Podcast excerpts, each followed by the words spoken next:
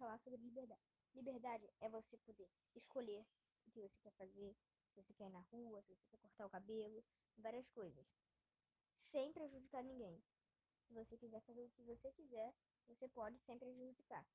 Primeiro você nasce, se desenvolve e depois se descobre. Como foi falado por, por, por vários filósofos. A história depende do que você está querendo dizer com história. Pode ser a história do homem ou a história do mundo. A história do homem é a existência precede a essência, ou seja, o homem primeiro se nasce, se desenvolve, depois se descobre. É um, é um, é um assunto muito exemplificado. Vou dar um exemplo, tipo, eu ainda sou criança, ainda não me descobri todo. Já vocês adultos já podem ter descobrido mais do que a gente criança. Então, primeiro, é o que eu falei. Primeiro a gente nasce, se descobre, que é o que eu estou aprendendo, e depois a gente se desenvolve, que é o que os adultos já se desenvolveram. E é um assunto muito legal para ser estudado e vários filósofos como Sartre, Kierkegaard, Hegel. Então, é isso. Obrigado, professor.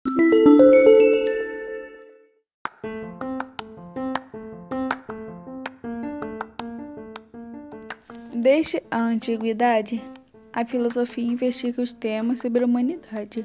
Sendo assim, é sua tarefa examinar os humanos como seres históricos. Afinal, as pessoas vivem em sociedade, relacionando-se entre si e com a natureza, e as sociedades humanas, por sua vez, têm sua história. Elas existem no tempo, modificam-se, passam por transformações econômicas, políticas e culturais produzidas pelos próprios seres humanos. Essas transformações afetam diretamente o modo como as pessoas vivem, sentem e pensam. Chamamos de filosofia da história, essa área do saber filosófico que reflete sobre os humanos como seres históricos. Já a liberdade significa o direito de agir segundo seu livre-arbítrio, de acordo com a própria vontade, desde que não prejudique outra pessoa. Essa onde está livre e não depender de ninguém. Liberdade é também um conjunto de ideias liberais e dos direitos de cada cidadão. Existem três tipos de liberdade. A primeira é o tipo ser livre de uma liberdade das restrições da sociedade. A segunda é ser livre para uma liberdade para fazer o que queremos fazer. E a terceira é ser livre para ser. Uma liberdade não apenas para fazer o que queremos, mas para sermos quem temos que ser. Embora a abrangência do conceito possa variar segundo o país, alguns exemplos de liberdade civis incluem o direito à liberdade de segurança, liberdade de consciência, a liberdade religiosa, liberdade de expressão, liberdade de associação e reunião, o direito à privacidade, o direito a um processo legal equitativo, entre outros. Liberdade é você ser livre, poder fazer o que quer, mas também não quer dizer que você não deva arcar com suas responsabilidades. Você é livre para fazer escolhas, mas é prisioneiro das consequências. Ela serve para você mesmo. Você pode ser livre, fazer o que bem quer, e o importante é ser responsável também.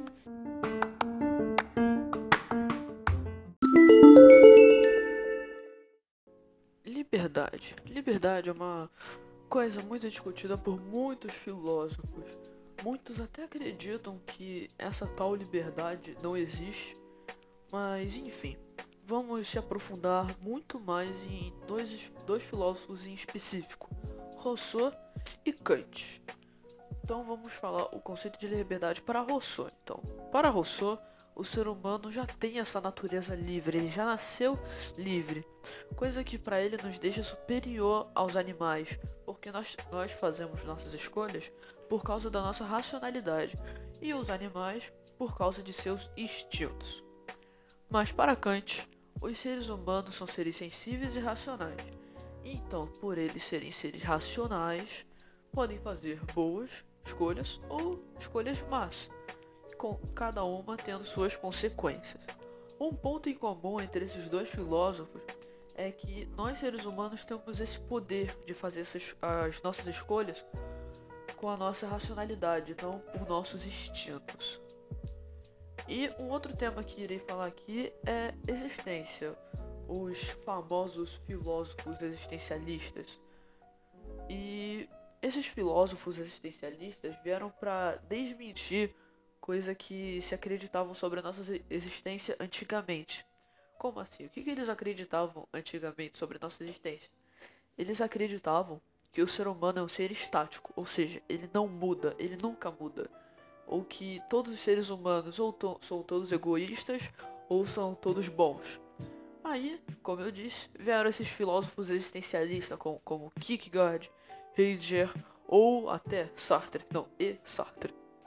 Segundo esses mesmos filósofos, o ser humano não é como uma planta ou uma pedra ou qualquer outra coisa imóvel. O ser humano não tem sua existência determinada pela natureza.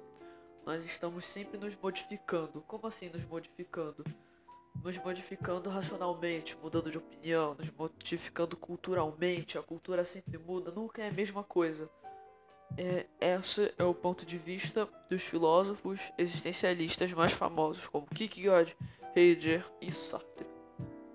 Obrigado, professor, por ter ouvido até aqui. Espero que tenha gostado.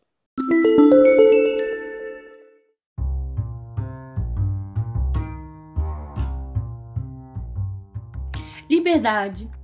Liberdade significa o direito de agir segundo o seu livre árbitro, de acordo com a própria vontade desde que não prejudique outra pessoa, é a sensação de estar livre e não depender de ninguém.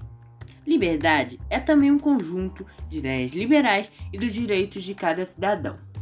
Liberdade é classificada pela filosofia como a independência do ser humano, o poder de ter autonomia e espontaneidade. A liberdade é um conceito utópico, uma vez que é questionável se realmente os indivíduos têm a liberdade que dizem ter se com as mídias ela realmente existe ou não. História. A história da filosofia é a disciplina que se encarrega de estudar o pensamento filosófico em seu desenvolvimento diacrônico, ou seja, a sucessão temporal das ideias filosóficas e de suas relações. Ela é uma parte da ciência positiva da história, exigindo o mesmo rigor nos métodos, a fim de reconstituir a sequência da filosofia é uma disciplina filosófica à parte e ocupa bastante espaço no ensino secundário e universitário de filosofia. Enquanto o ramo da história, ela se ocupa de documentar e preservar os debates filosóficos, enquanto o ramo da filosofia, ela se ocupa em discutir filosoficamente com os conceitos atuais da filosofia, tendo em vista o problema de anacronismo e os conceitos filosóficos do passado. Como as ideias influenciam os acontecimentos e vice-versa, é comum que a história da filosofia precise recorrer a conhecimentos da história geral para esclarecer seus conteúdos, assim como é costumeiro que esta recorra àquela para contribuir na explicação dos determinantes de certos fatos. Dentro da filosofia, é possível fazer delimitações materiais e formais. No primeiro caso, assim como a história da filosofia, é subdivisão da história Pode haver a história da lógica, do empirismo ou do aristotelismo. No segundo caso, é das delimitações formais, a divisão que se faz diz respeito ao tempo.